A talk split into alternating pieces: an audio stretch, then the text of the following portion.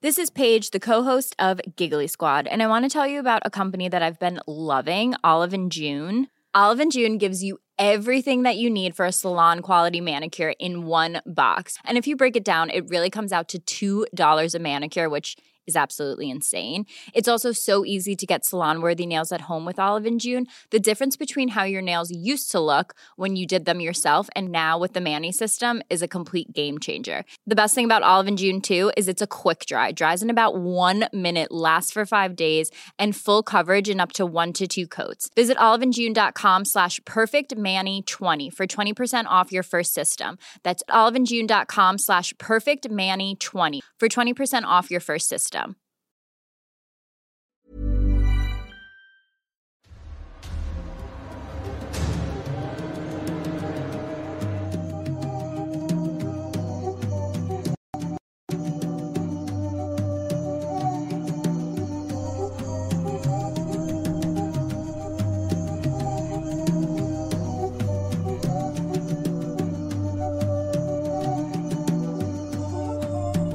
Hola, ¿qué tal gente? Sean bienvenidos a una nueva emisión. Ay, se le cayó el sombrerito. A una Ahí se ve el hachazo emisión- que le dieron. Ay. Eh, a una nueva emisión de Noctámbulos Podcast, el episodio número 67. 67, señora Manuel, ya son 67 episodios, es mucho tiempo. Y pues nada, gracias por estar aquí. Bienvenidos a una transmisión más, como cada sábado, es Noche de Noctámbulos. A los que estaban eh, comentándonos que empezamos tarde, estamos tratando de ajustarnos un poquito al horario central de México. Sí, seguimos aún una hora adelante de la hora central de México. Me parece que es el último día, al parecer a partir de la medianoche de mañana técnicamente. Sí. Ya estaríamos parejos en, en el cent- con el horario del centro de México, perdón. Y para la gente que nos va a otros países, pues igual busquen ahora sí horas, hora México y ahora sí va, va a empezar a las 8. Una disculpa por toda esta confusión, pero es Pero bueno. según para ahorrar energía, ojalá que funcione. No, que, ahorremos, no, no. que ahorremos mucha energía. No creo que funcione, nada más confunde un chingo. Pero bueno, presento como siempre a mi compañero y amigo, el señor Emanuel Morales Nightcrawler. ¿Cómo estás, amigo? Muy, muy bien, muy contento porque pues ya no está Jimmy. ¿No es cierto, Jimmy? Un saludo, Jimmy, que eh, para los que no sepan, eh, pues está tomando un breve descanso de algunas actividades para enfocarse en otras actividades. Así Suena que... bien, cabrona, que lo despedimos. No lo despedimos. Si no, no lo despedimos. Suena bien de que diferencias creativas. no, Aquí, no. aquí está su lugar, quitamos su silla, pero aún así, aquí está su lugar. Bueno, es que también- metafóricamente. O sea, también vamos a dejar una silla medio vacía. Pues sería un gesto bonito, pero creo que no. Pero bueno. Bueno, eh, saludos- saludos que no a tiene absolutamente nada que ver con Jimmy. Hay una nueva edición de nuestras calaveras. Sí, ya tenemos tres calaveras aquí, misteriosamente las tenemos, este... Y bueno, ya vamos a comenzar con el podcast. Perdón para los que están en Spotify, pero pues lo pueden ir a ver a YouTube. Y si, nos, y si nos están escuchando en Spotify, por favor, denos follow, apóyenos por allá también. Estaría muy, muy bonito que hicieran eso. Gracias a los que están comentando, a los que ya se unieron. Vamos a tener un muy buen programa en esta ocasión. Y vamos a estar leyendo, ya saben, sus superchats, sus comentarios al final para no entorpecer nuestra dinámica. Únanse a los grupos Noctámbulos Podcast en Facebook, también a los habitantes de Mundo Creepy, también en Facebook, y a Escuadrón Subnormal en Facebook. Todo está ahí, en los grupos en Facebook. Sí, también les recordamos que al finalizar, eh, vamos, como dijo Manuel, vamos a leer sus superchats y también vamos a estar leyendo algunos tweets que estarán apareciendo en pantalla durante la transmisión. Y esto es muy sencillo, simplemente utilizan el hashtag que está aquí arriba de Manuel, que es hashtag Noctámbulos Podcast en Twitter. Escríbanlo bien porque si lo escriben mal no lo vamos a poder encontrar. Eh, también como nos han puesto el de soy habitante nos han puesto mal escrito y nada más porque nos etiquetan ya no sirve pero si no no lo veríamos Sí. entonces ahí para que los estemos leyendo para que sus comentarios sus tweets aparezcan sus memes que también hay muchos memes en Twitter Y hay muchos memes que aparecen aquí en tiempo real en la pantalla, que es algo muy bonito. Y gracias también a Diseker que está ahí en los controles asegurándose de que todos esos memes y todo eso funcione. Está ahí como... eh, no sé si vieron Hombres de Negro 2, donde está este sujeto con muchos brazos. no son, son, son dos son gemelos Ah, bueno, ese es Eddie en este momento. Sí. con Eddie, todos Eddie hace el trabajo como de cinco personas pero con la paga de una lo De- cual está con la paga de media persona. lo cual está increíble gracias Eddie te amamos mucho Luego, ¿por qué se nos van? Bueno, eh, No, no, bueno ah. vamos, ah, vamos a empezar entonces con... El primer tema del día de hoy, ya que ya nos pusimos de acuerdo antes de empezar la transmisión, eh, lo va a decir el señor Emanuel Morales. ¿Qué tema traes el día de hoy, amigo? Muy bien, hoy les traigo un tema que... Ah, de esos bonitos, de esos que les va a dar mucho coraje y algo de frustración. Esto ocurrió en la década, a finales de la década de los años 20 en Los Ángeles, en California, más específicamente en un pequeño pueblito llamado Wineville. ¿Has escuchado de Wineville? Eh, no, no, no me suena. Muy bien, y hay una razón por la cual no has escuchado, ni ustedes han escuchado de Wineville. O sea, que si lo voy a dicho que sí, me hubieras- Sí, no, no soy mentiroso. No, o a lo mejor sí, a lo mejor sí. Ah, ok. Pero, Pero hay una razón por la cual la mayoría de nosotros no ha escuchado nunca de Wineville en Los Ángeles, California. Y bueno, una historia bastante desgarradora sobre eh, desapariciones, corrupción policíaca, asesinatos y mucha, mucha frustración, como les había dicho. Es el caso, eh, son dos casos en uno, pero hoy me voy a enfocar en el de Christine Aida Collins, una mujer común, una mujer eh, bastante normal de la década de los años 20 en California, pero que pues sin, sin tener nada que ver, obviamente se vio envuelta en una serie de acontecimientos bastante feos que tuvieron relación con otro caso que es conocido como los asesinatos del gallinero de Wineville. Eh, este, este caso de los asesinatos del gallinero, como se les conoce, los voy a tratar un poco como tema secundario, ya que dentro del, eh, mientras digamos, cuando uno se enfoca en este tema, se da cuenta de que resulta mucho más interesante la historia de, de esta mujer que la del asesino tal cual o la de lo que, lo que pasó por ahí en, esa, en, ese, en ese tiempo, ¿no? En esa ciudad. Y bueno, para no ser más rodeos, vamos a comenzar con esta historia. Christine Aida Collins, en adelante solamente le llamaremos Christine por cuestiones de, no sé, de simpleza. Ella era supervisora en una empresa de telefonía, una mujer eh, que era madre soltera, ya que en 1920 la había abandonado su esposo, algo que en aquel momento era pues muy mal visto en la sociedad, ¿no? Como había una manera de pensar muy distinta donde si un hombre dejaba a su esposa, se veía mal a ella porque era como que no pudo, digamos, satisfacer o, ser suficientemente buena para, su marido de alguna forma, era la manera en que lo veían. Está súper mal vista una mujer divorciada. divorciada o separada o, que la abandonaran. incluso. sí, incluso viuda. Viuda y que se volviera a casar lo veían mal. Mi, abuela enviudó a los 40 años, bastante, pues relativamente joven, ¿no? Y jamás, jamás se volvió a casar, nunca salió con nadie porque ella tenía esto de que, pues sí, de que era, era mal visto, ¿no? Era como algo muy mal visto que ella rehiciera su vida de alguna manera. Sí. Entonces, bueno, eran otros tiempos. Ella, a ella, perdón, la abandonó su esposo llamado Walter Anson cuando estaba embarazada, de hecho. Estaba embarazada y desde entonces se dedicó principalmente a cuidar a su hijo y a trabajar, trabajar muy duro precisamente para salir adelante y para sacar adelante a su hijo.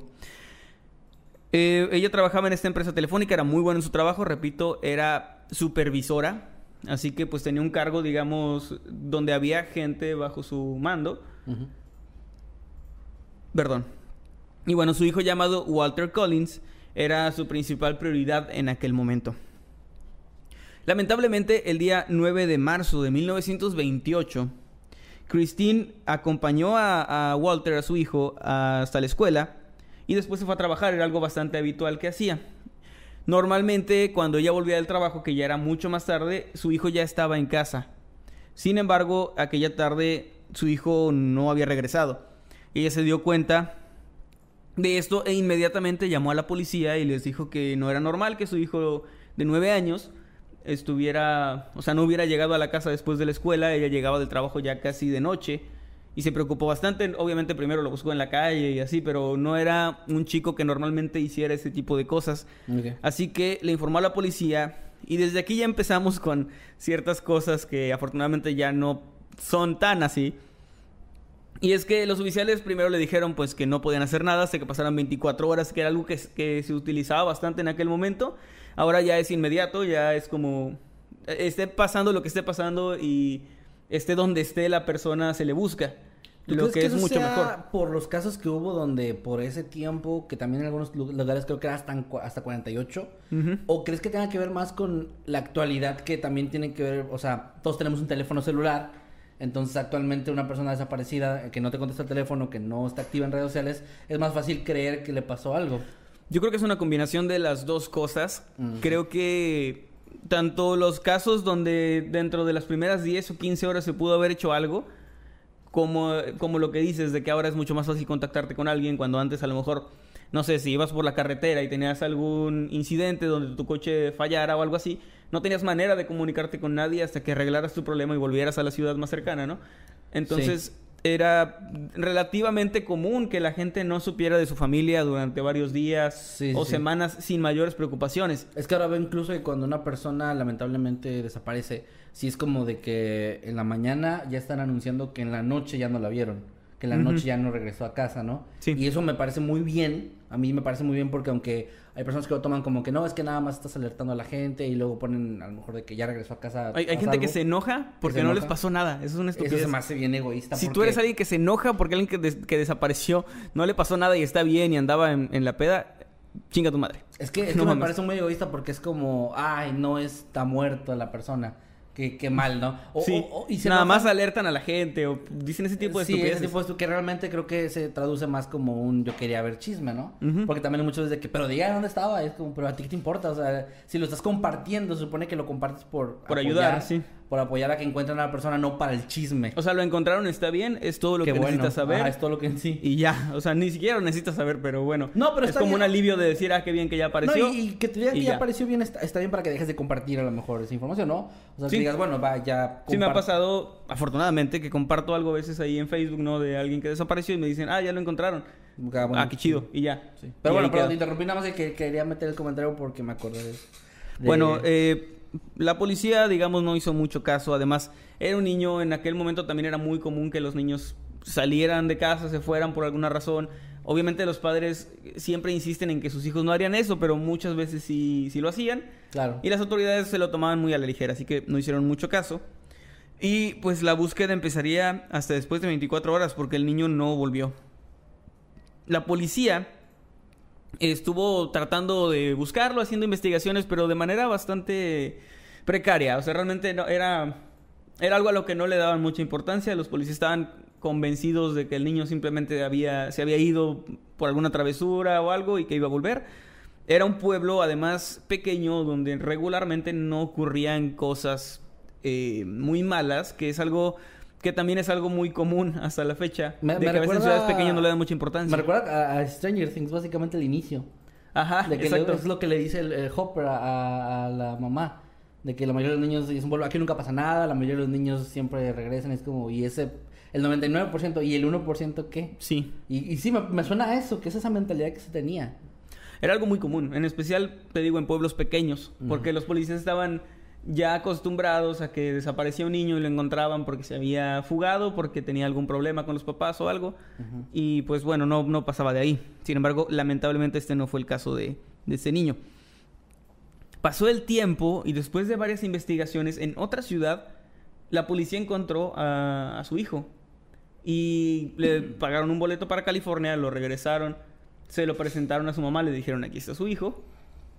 Y la reacción de Christine fue, este no es mi hijo, básicamente. Pero las autoridades decían que sí. Y el niño decía que sí. O sea, el niño llegó con ella como mamá, te extrañé mucho, todo así. Pero ella no lo reconocía. O sea, decía, es que no, no, no es mi hijo.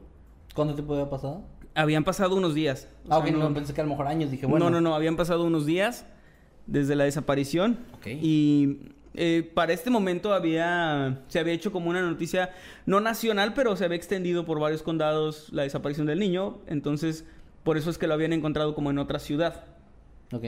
Y bueno, la, la historia era que él pues había, se había ido de la casa al parecer y había vuelto. Entonces ella lo tuvo en su casa, le dio de comer, estuvo con él platicando, pero estaba convencida de que el niño al que le habían llevado las autoridades no era su hijo. Wow. Imagínate eso, se te pierde tu hijo, o sea, lo, te dicen que lo encontraron, obviamente sientes mucha felicidad, no mucho alivio, y cuando te lo presentan dices, no es, pero él dice que sí, y la policía dice que sí. Y es algo frustrante porque no puedes denunciar que tu hijo sigue desaparecido, porque las autoridades te dicen que ahí está, y el niño te dice, "Mm, pues mamá soy yo. No, y, y en un caso así, seguramente te van a tratar como por la, por la experiencia y todo eso, a lo mejor como que no estás mentalmente estable, te puede meter en muchos problemas, incluso algo así, ¿no? O De sea, hecho- decir no es mi hijo y estoy seguro. que no Después es". de poco tiempo, ella no pudo aguantar más y fue con las autoridades y les dijo que ese no era su hijo. Que no sabía qué estaba pasando, no sabía por qué ese niño decía ser su hijo, pero dijo que no era. Y la reacción de la policía fue meterla contra su voluntad en un psiquiátrico, Es lo que me imaginaba, sí. pensando que estaba loca, básicamente. Que sí, que se había vuelto loca, que estaba mal. O sea, que, que- que- considerando las cosas, o sea, si, si te cuentan esa historia, sí suena un poco que pues, tal vez la señora estaba tal vez mentalmente inestable por la situación o lo que tú quieras. Ujú. Pero sí, o sea, sí. Que- no, no creo que tu primera, o que la primera reacción responsable de las autoridades sea decir, ah, bueno, no es su hijo, vamos a, ese niño vamos a llevarlo a otra parte. O sea, no, no sé, no, no me suena responsable de parte de ellos. De hecho, me suena el camino más lógico. O sea, Sí. la verdad. Lo, la llevaron al pabellón psiquiátrico para que supuestamente le dieran atención, pero la psiquiatría era muy distinta en los años 20. No la trataron nada bien y la pasó muy mal en ese lugar. Además, cuando te acusan de, de tener problemas mentales y tú insistes en estar bien, es básicamente cuando más te, te adjudican, digamos, el que tienes problemas mentales. Es una pésima comparación, pero es como cuando una persona que está tomando le dicen, ya estás borracho, y dice, no, estoy bien. No, ajá. Entonces cuando dicen eso, dices, es cuando más piensas que está más, más borracho. Y por ahí hay un experimento, no recuerdo cómo se llamaba, donde hicieron creer a psiquiatras que personas cuerdas estaban, personas sanas, tenían problemas mentales. Cuando no era así, no recuerdo el nombre del experimento, lo, este, estaría interesante traerlo también un día en Noctámbulos. Pero básicamente era para. O sea, porque ellos les dijeron qué responder en las encuestas y los metieron a un psiquiátrico. O sea, los doctores determinaron que sí tienen problemas mentales por las respuestas que dieron. Y dentro, eh, eh, esto es algo muy curioso, porque dentro del pabellón de psiquiatría, los únicos que se dieron cuenta de que esas personas no tenían problemas mentales eran los enfermos mentales que estaban ahí. Así como, no, tú no estás mal, o sea, tú, tú no eres como nosotros, ¿no? Wow, ok. Pero los enfermeros, enfermeras, médicos, todos estaban convencidos de que sí. Y por más cuando, o sea, cuando llegó un punto del experimento donde les dijeron ya puedes decir que estás bien, hablar coherentemente, ya no te comportes de manera extraña. No. Y diles que estás bien y no les creían. Claro. No los dejaban salir hasta que me parece que tuvo que llegar ahí como que el- los que estaban haciendo el experimento para explicar todo y los hicieron quedar en ridículo. O sea, al- a, los psiquiatras, digamos. Es que es muy complicado. exactamente. Tampoco es culpa de los psiquiatras tal cual. Porque si ellos están viendo cosas que se consideran como parte de, de estos indicios, pues es bastante lógico que piensen que es así. Pero bueno, para, para no perdernos más del tema, sí, eh, ella estaba en el pabellón de psiquiatría. La encerraron ahí, digamos, bajo un código donde podían ingresarla sin una orden. Entonces, la, ella no tenía, digamos, la libertad de salir por voluntad propia. Eh, aquí es donde la, la historia también da otro, otro, después de este giro da otro, y es que el niño, después de ser interrogado, admitió que no era el hijo de esta mujer. Ella tenía razón, él no era su hijo, se parecía, o sea, era, era similar, pero no, no era idéntico tampoco. Ok. Además, en los años 20 la fotografía tampoco estaba muy avanzada, así que la- lo que se veía de él y las características coincidían, pero no era la misma persona. O sea, una, algo, alguien a quien pondrías confundir tú en la calle con algún vecino tuyo, pero no alguien a quien una mamá confundiría con Claro. su propio hijo. Entonces, el nombre de este chico era Arthur Hodkins. Y eh, él tenía un alias llamado Billy Fields. Y es que era en realidad un niño fugitivo, digamos, un niño sin hogar que andaba por ahí y de repente había cometido alguno que otro crimen y andaba como de ciudad en ciudad. Y cuando estaba en un... Dice aquí que es un bar, no sé si había bares donde entraban niños o no sé, eran los años 20. Pero bueno, escuchó que alguien mencionó que él tenía mucho parecido con este niño que había desaparecido en Wineville. Ok. Entonces él dio la oportunidad de que le pagaran un boleto gratis a California.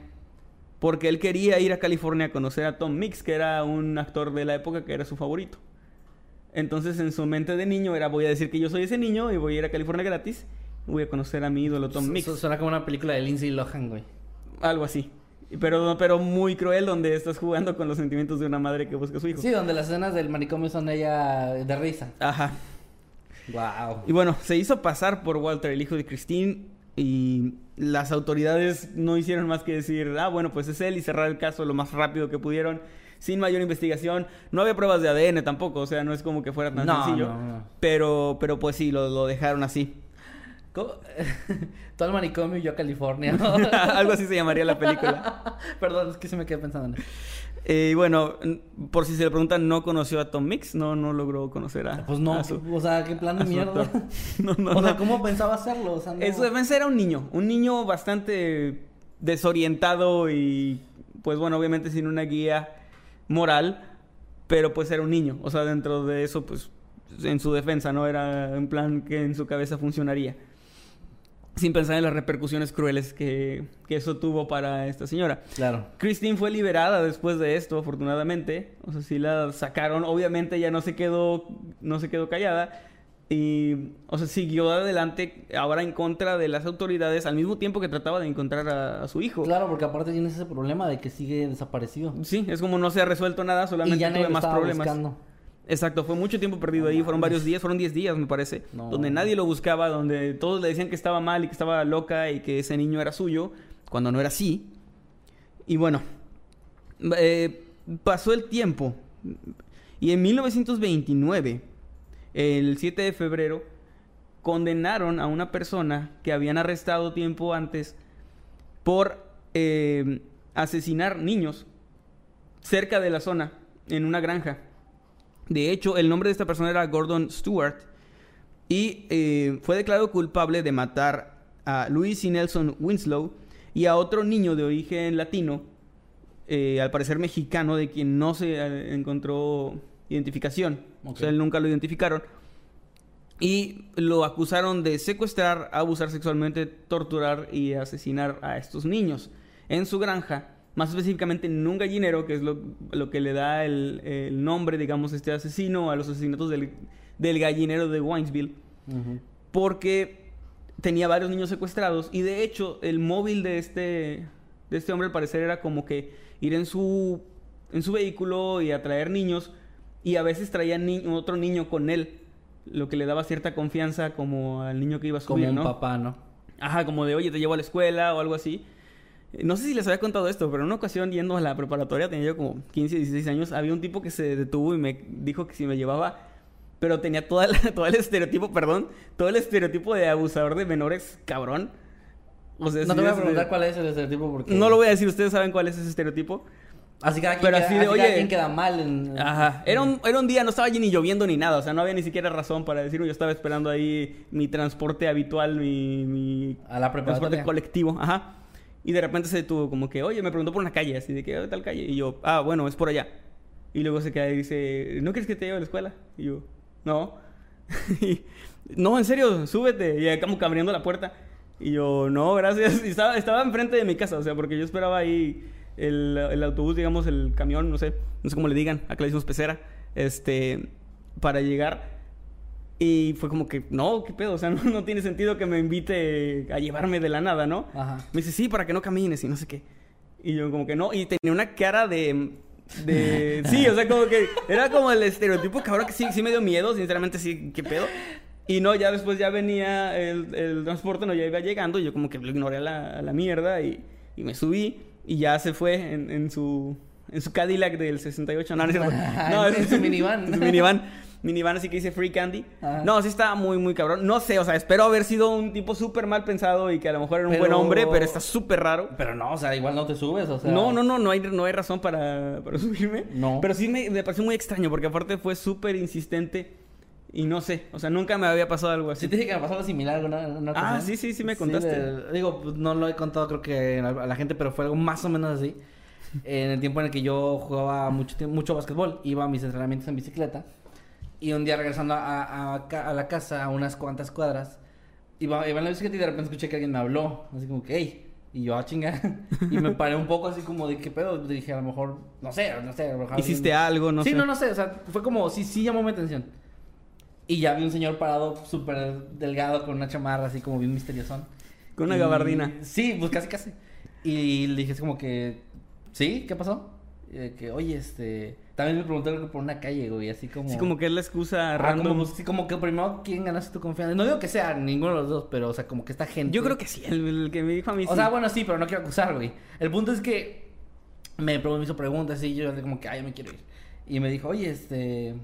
¿Y, y qué, qué- de dónde vienes o qué? Yo así como de... Vengo de entrenar. Bueno, le dije, ¿qué? Que a lo mejor piensa que vengo a entrenar box o algo así, porque le compartí su madre. No dije de qué. Este, y me dijo así como que, ah, sí, se ve que haces ejercicio.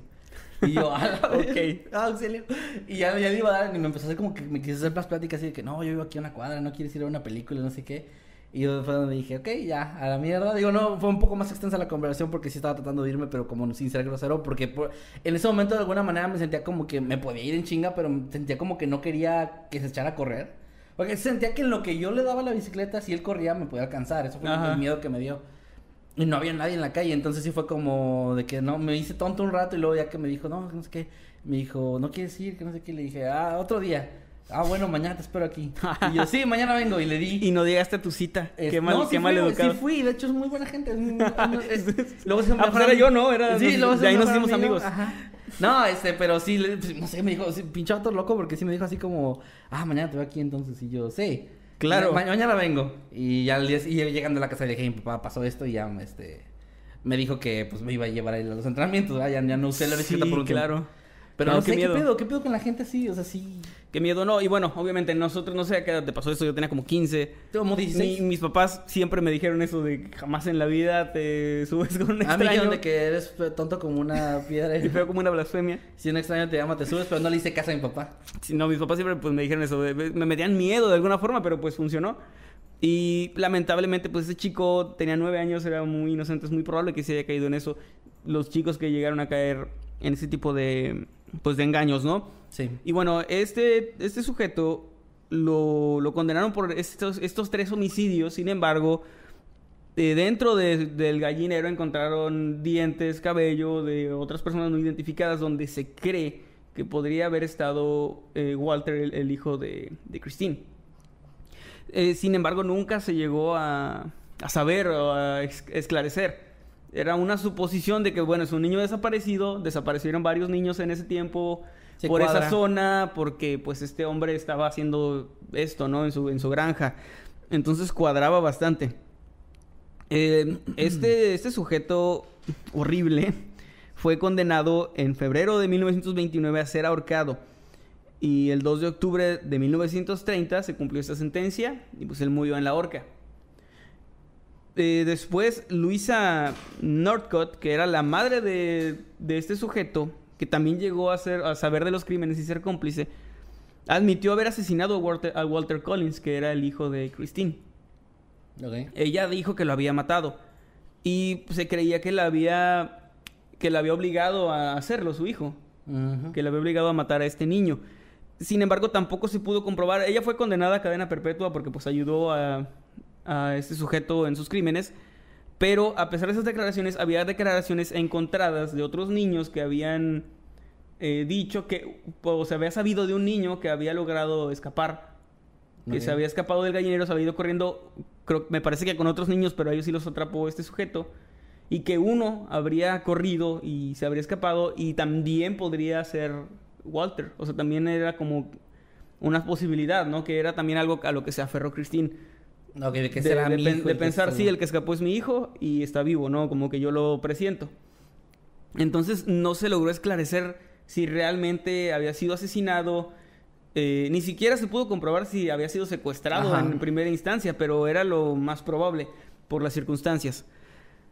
Eh, los, los investigadores, de hecho, ah, por cierto, a la, a la madre la condenaron en San Quintín, o sea, es- es murió ahí, digamos, cumplió su cadena perpetua en San Quintín, bastante famosa la prisión. Sí, sí. Y como dato curioso también, en otra prisión, la de Folsom, me parece que se llama, es la de Los Ángeles. Ajá.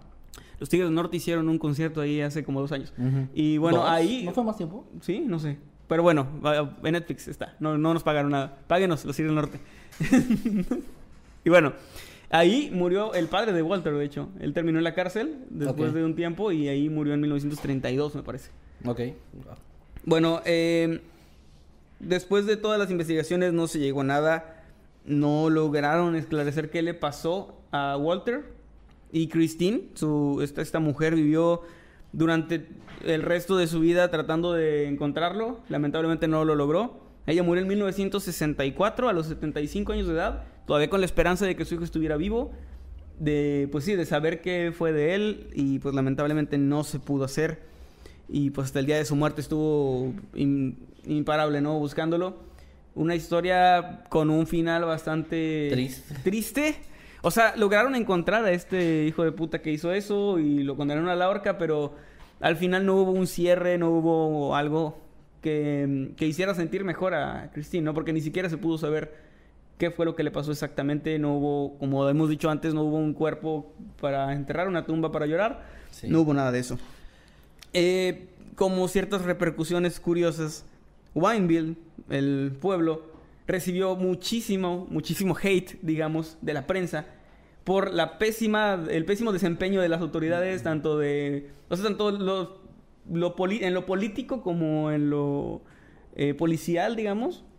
Los policías actuaron de manera súper inepta. Llevaron a un niño que no era, ah, se Sí, lo dieron no. a su mamá, luego la metieron a ella al manicomio porque dijo, este no es mi hijo. O sea, fue algo realmente de ridículo, fue algo, un hazme reír horrible.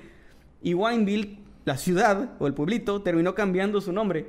Ok, por... Ahora se llama Miraloma, porque, pues no sé, porque así le pusieron. Pero es por eso que es, es muy probable que ninguno de ustedes haya oído hablar de Wineville, porque ya no existe, porque se cambió el nombre, por la, o sea, se cambió el nombre, eh, la ciudad, por la pena de lo ineptas que fueron las autoridades en este caso. Suena algo de los Simpsons, güey. Sí, como que Springfield pasa algo súper culero por la cambia- ineptitud del jefe Ah. Gorgory y le cambian el nombre a Shelbyville, no sé, Shelbyville 2.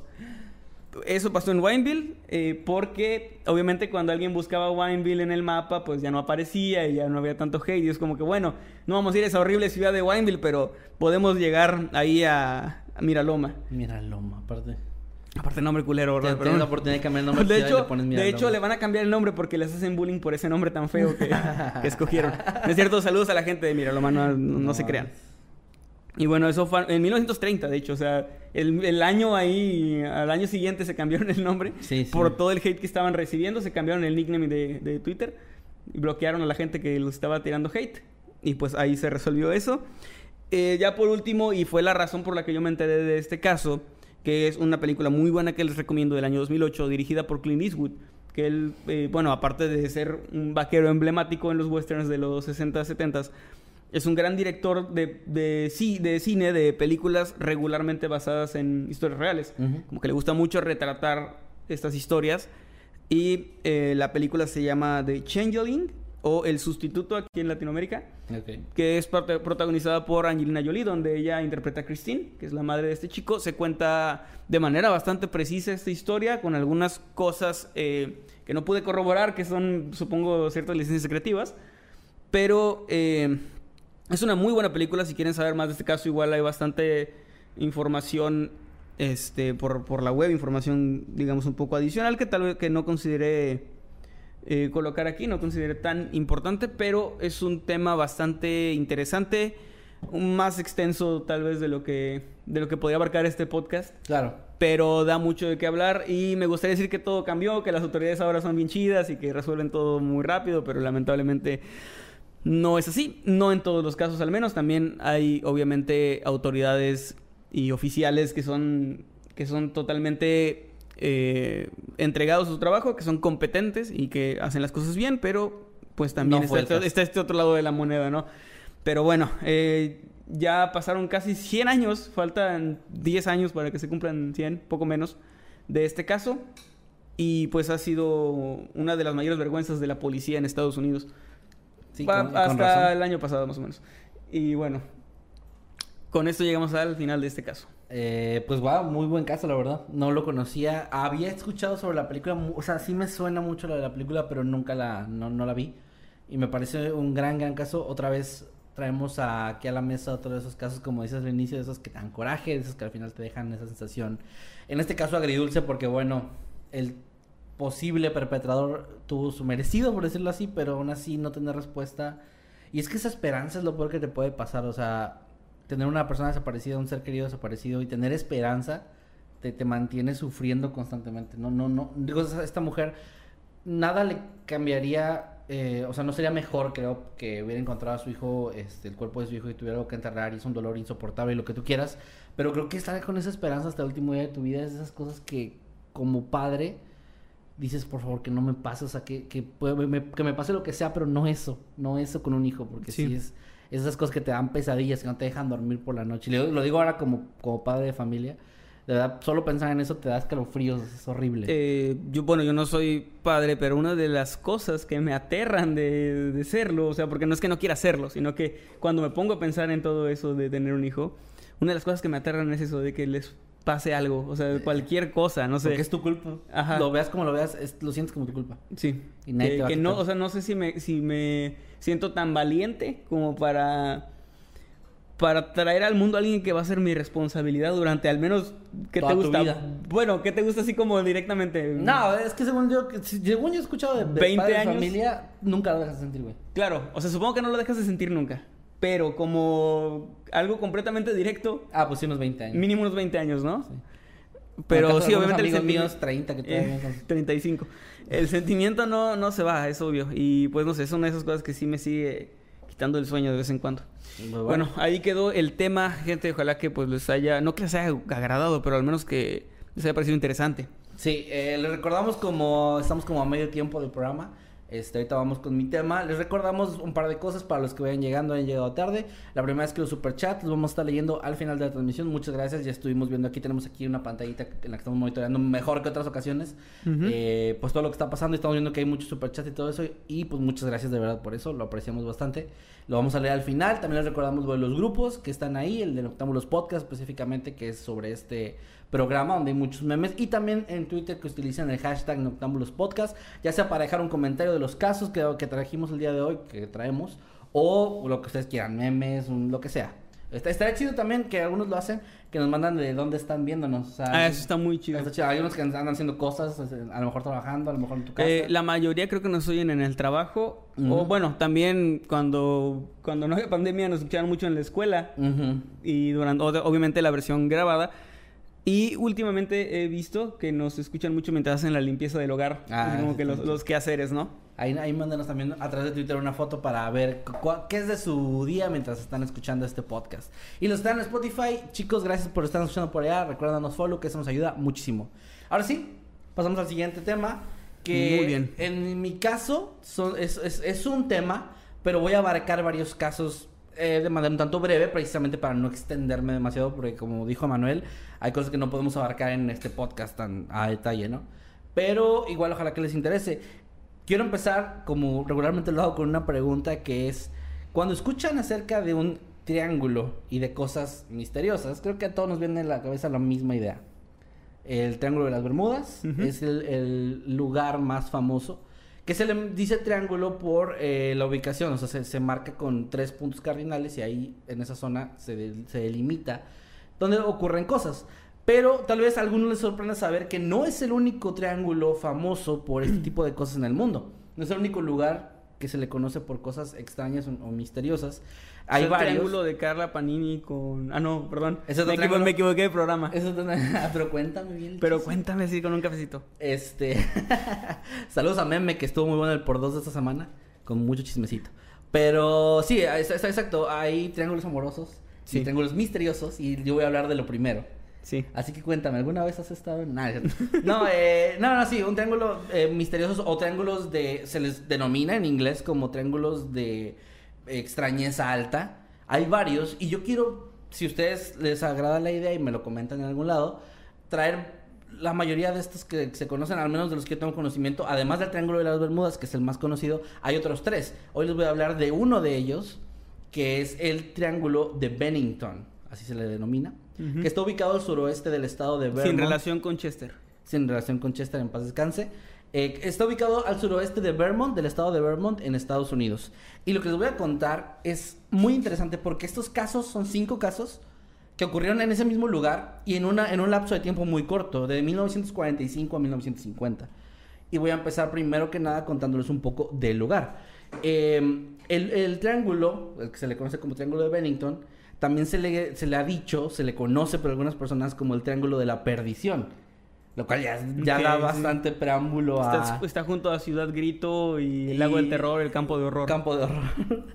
Eh, bueno, ok, este lugar eh, fue nombrado así en una transmisión de radio pública en el año 1992 por eh, Joseph A. Citro, un, un, un presentador de, de radio, por eh, las cosas tan extrañas que ocurren ahí. Pero no nada más son los casos que les voy a mencionar el día de hoy, sino que hay un antecedente, ya que en ese lugar cerca de ese lugar, ya las personas que vivían ahí antes, las, las personas originarias, las tribus originarias de esa zona, ya tenían conocimiento de este lugar y ellos lo, lo, catalogaban como un sitio maldito. De hecho, hay muchas historias que se cuentan en esa época, me, antes de la colonización, sobre que ese lugar básicamente era un, un, sitio en el que nadie se atrevía a entrar y todavía está un tanto inexplorado. No hay como muchas personas que, digamos, lo exploren de... O si vivan ahí o lo exploren porque tienen esta creencia de que hay algo maligno viviendo ahí. O algo, sí, habitando de cierta forma en ese lugar. Se, les digo que hay como leyendas de que está maldito, hay personas que piensan que incluso es como una especie de agujero negro hacia otra dimensión o algo similar y se le teme bastante, es un lugar muy respetado y sobre todo muy muy temido por, por mucha gente, sobre todo los locales. Eh, durante mucho tiempo también hay, ha habido gente que lo ha intentado investigar, que han ido a revisar y pues realmente no han encontrado ninguna, ningún punto en específico al menos que pueda dar explicación. No hay como algo, digamos, de tipo cementerios malditos o algo similar. Pero lo que sí hay es eh, varios caminos en esa zona que están un tanto peligrosos por, o sea, bueno, ¿cómo explicarlo? Hay varios tramos en medio de bosques que son un tanto peligrosos por la vida animal que hay y también porque hay zonas que son como riesgosas, o sea, que uh -huh. te puedes resbalar y caer a, a, por, a una gran altura, lo cual también puede explicar algunas de las cosas que les voy a platicar. Eh, vamos a platicar de la primera desaparición de estas cinco que les voy a, a traer el día de hoy, y que esto ocurrió en 1945. Eh, en ese año, un cazador llamado Millie Rivers, que tenía 74 años, un hombre sumamente experimentado, un hombre sumamente eh, pues sí, un hombre con mucha, mucha trayectoria en, en cazar y en, este tipo de cosas como andar en los bosques y todo esto, fue con un grupo de amigos a la montaña Glastonbury, que está ubicada dentro del este triángulo. Iba con este grupo de excursión y se acercaron a una zona llamada Long Trail Road, cerca de una ruta, la ruta 9, la ruta de 9 caminos, y en ese momento él se adelantó para simplemente, o sea, simplemente se adelantó el grupo, caminó un poco más adelante de ellos. No explico realmente por qué, o al menos no dijeron en ningún momento si había dicho algo.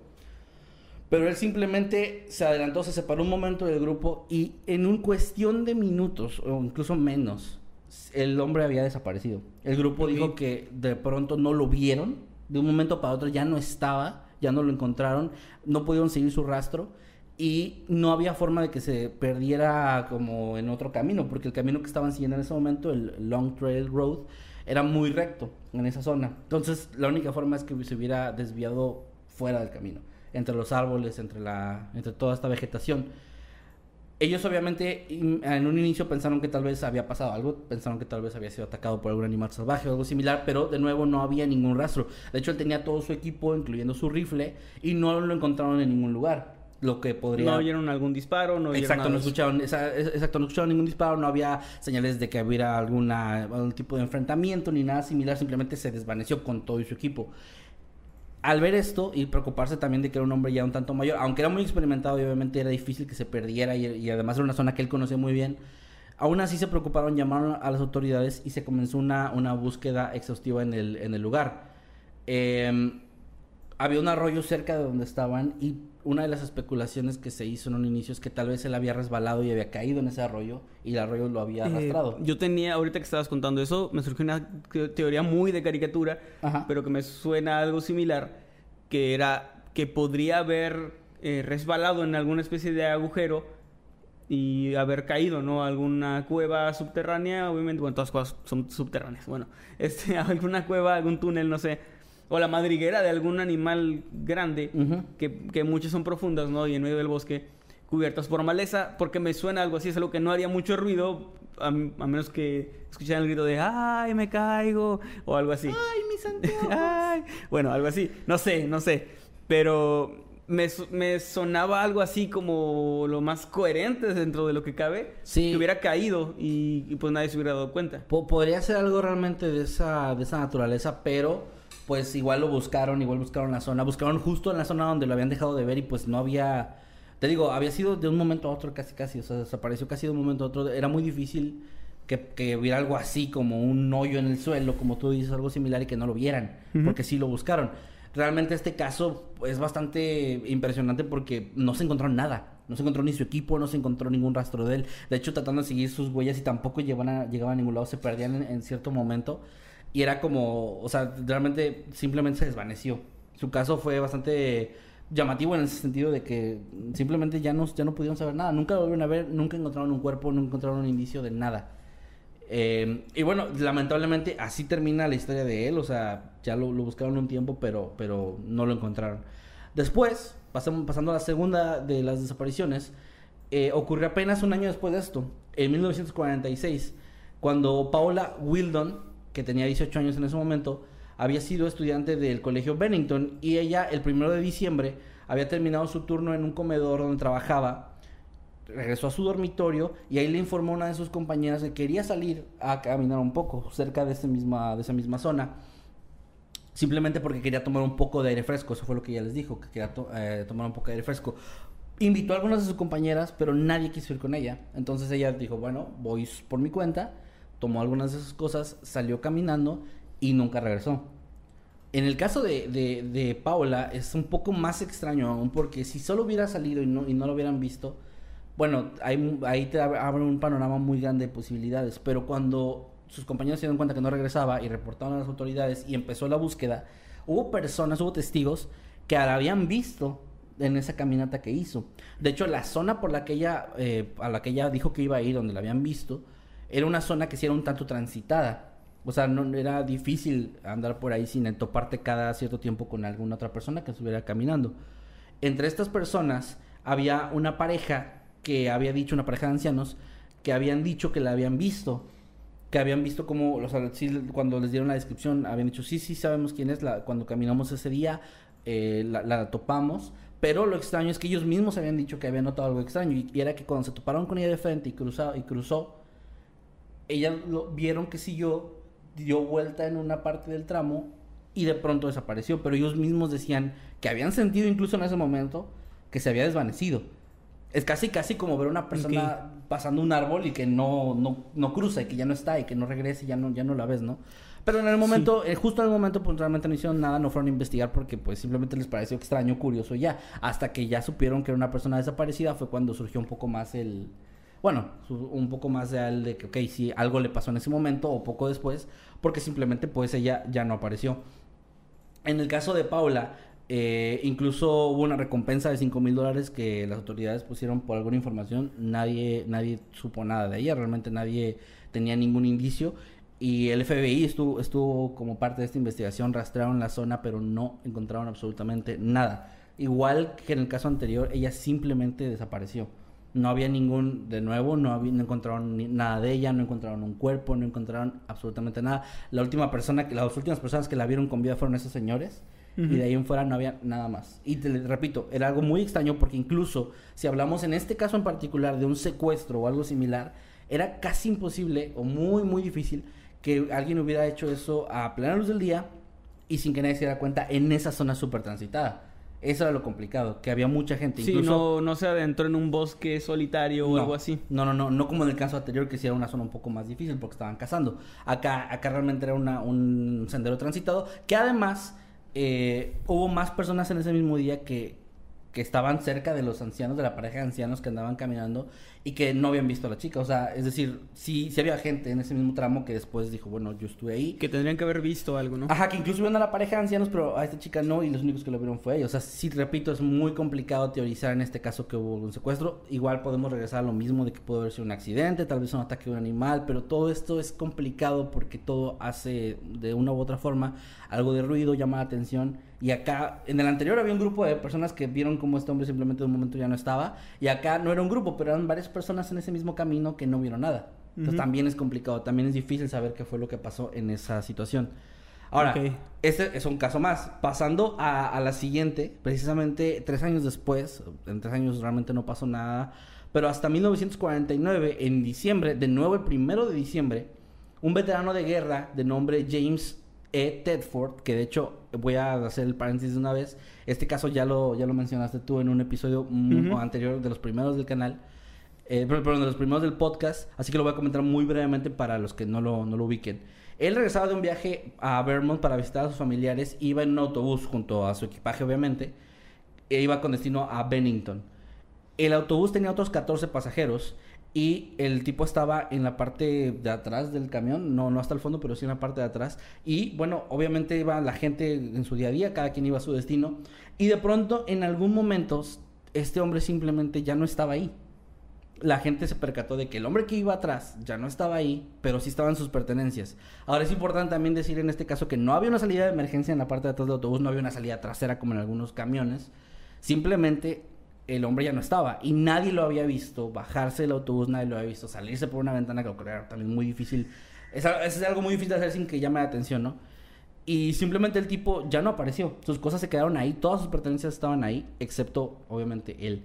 El autobús llegó al destino, obviamente buscaron, lo buscaron en todo el autobús, entre los asientos, etcétera. El hombre había desaparecido, no había rastro de él y de hecho, igual que en los casos anteriores, nunca se supo nada más que también es una particularidad de estos casos extraños en el Triángulo de Bennington, de que simplemente la gente se desvanece. No, no es como otros casos donde encuentran un cuerpo, un indicio, algo. Acá no hay nada. Simplemente se desvanecen por completo. Hay un caso muy similar em, que ocurrió en el siglo XIX, pero este es de un hombre, no recuerdo el nombre de esta persona, que se le adjudica haber inventado la cámara eh, cinematográfica, digamos, la cámara de video. ¿No es James Watson? No, no, no, James Watson era eh, otro caso, ahorita lo comentamos, pero este hombre era, pues, digamos que antes de que se diera a conocer el, cinematógrafo, fue años después, a mediados del siglo XIX este hombre había inventado una cámara y existe como un metraje muy cortito, creo que es de él como caminando o algo así, que era como lo primero y era un gran invento. Y él desapareció muy similar a, a Ted Ford, a este hombre, pero en un tren. Él subió a un tren con sus pertenencias y todo y al llegar al destino él ya no estaba. Igual las personas decían que pues no, no lo habían, lo habían visto, pero no vieron qué pasó con él. Nada más de repente ya no estaba. Eh, aquí hubo varias teorías de conspiración de que dicen que por su invento que querían robárselo, que, mm. que alguien lo pudo haber asesinado, incluso se sospechaba de su hermano. Igual que, por ejemplo, James Warson, que es otro caso, hace muchos años hablé de ese caso en uno de los primeros videos del canal, ahora sí, dentro, creo que de los primeros 15 videos del canal. Sí. Que así se llama la desaparición de James Watson, lo pueden buscar con una narración horrible de mi parte. Terrible y, que me dan pena. Algunas cosas no cambian. Algunas cosas no han cambiado nada. Y, y bueno, James Watson en su caso era un hombre que era como muy atlético y presumía como de poder resistir mucho corriendo. Entonces con unos amigos que iban detrás de él en una carreta, él iba a cumplir como una especie de, challenge de la época, de correr cierta distancia en cierto tiempo, ¿no? Entonces él iba corriendo frente a ellos, los amigos que iban en una carreta, iba corriendo, a, o sea, pues sí, o sea, demostrando que tenía resistencia, cuando de repente lo ven tropezar, pero no caer, o sea, lo ven como tropezar y desvanecerse antes de caer al suelo. Y esto fue lo que ellos declararon a las autoridades. Sin embargo, las autoridades siempre sospecharon que a lo mejor lo habían matado o sea, que ya sea por accidente o premeditadamente, y que habían inventado esto como una excusa, aunque personalmente es una pésima excusa. Sí. O es mejor decir, no, no lo he visto, no sé dónde está, que decir, ah, sí salimos con él, pero se desvaneció en el aire. Bueno, ah, no sé, es que puede ser tan mala que sea buena, güey. Pues a lo mejor sí, no sé. O sea, sospechas de una persona que te dice, no, no, no sé, este, simplemente no lo vi ya o lo que sea. Pero una persona que te dice, no, no, no, yo estaba ahí, pero te lo juro que desapareció. Es como, hmm. No sé. No sé, pero bueno, son casos muy interesantes y muy parecidos en el sentido de que son gente que se desvanece, no son desapariciones convencionales. Bueno, pues sí, algo así pasó en este caso, eh, bueno, más similar al del tren que mencionas, pero sí, simplemente el hombre se desvaneció, de hecho, les repito el caso, eh, sí, yo, yo sé que los estoy tocando los casos un poquito de forma superficial, pero son cinco. Y además al final también hay una conclusión que quiero hacer con ustedes. Entonces, realmente creo que ese en, específico, si lo quieren ver mucho más detallado, bueno, ya está en el capítulo donde invitamos a nuestros amigos de Señales Podcast. De es el 4 o 5, algo así, es de los El 4, me parece que es el 4. Pero igual, bueno, igual yo quería mencionarlo porque es parte de lo que ocurrió en este mismo lugar. O sea, ese caso también tiene que ver con esto. O sea, realmente cada uno de estos casos me parecen sumamente interesantes, me parecen que dan para plática, me dan para, dan para teorías, investigación, lo que tú quieras, pero sí tiene esta particularidad de que ocurrieron en el mismo sitio, en la misma zona, y bueno, aunque este no ocurrió en la zona boscosa, ocurrió cerca, ocurrió en camino a Bennington, o sea, igual entra en, en el área, eh, pero también el tiempo, o sea, ocurrió en prácticamente el mismo, el mismo rango de años, ¿no? En cinco, cinco años, que es muy poco tiempo para tantas desapariciones. Y bueno, la cuarta sería sobre eh, Paul Jepson, un niño de 8 años que en octubre de 1950 se encontraba jugando en una granja en la que vivía junto a su madre. Eh, la, señora dejó que el niño estuviera afuera jugando mientras ella estaba cuidando algunos cerdos en su granja. Y el niño estaba prácticamente pasando un día normal, jugando, etcétera. No mostraba ningún signo de angustia, de tristeza. Y esto lo digo porque es un detalle importante para más adelante. Eh, y sin embargo, la, señora de pronto, cuando regresó de donde estaba, el niño vio que ya no se encontraba ahí. El niño ya no estaba jugando, lo buscó dentro de la casa, lo buscó cerca y no, el niño había desaparecido por completo. Ella fue de inmediato con las autoridades que empezaron la búsqueda, eh, realmente en este caso sí fue de inmediato.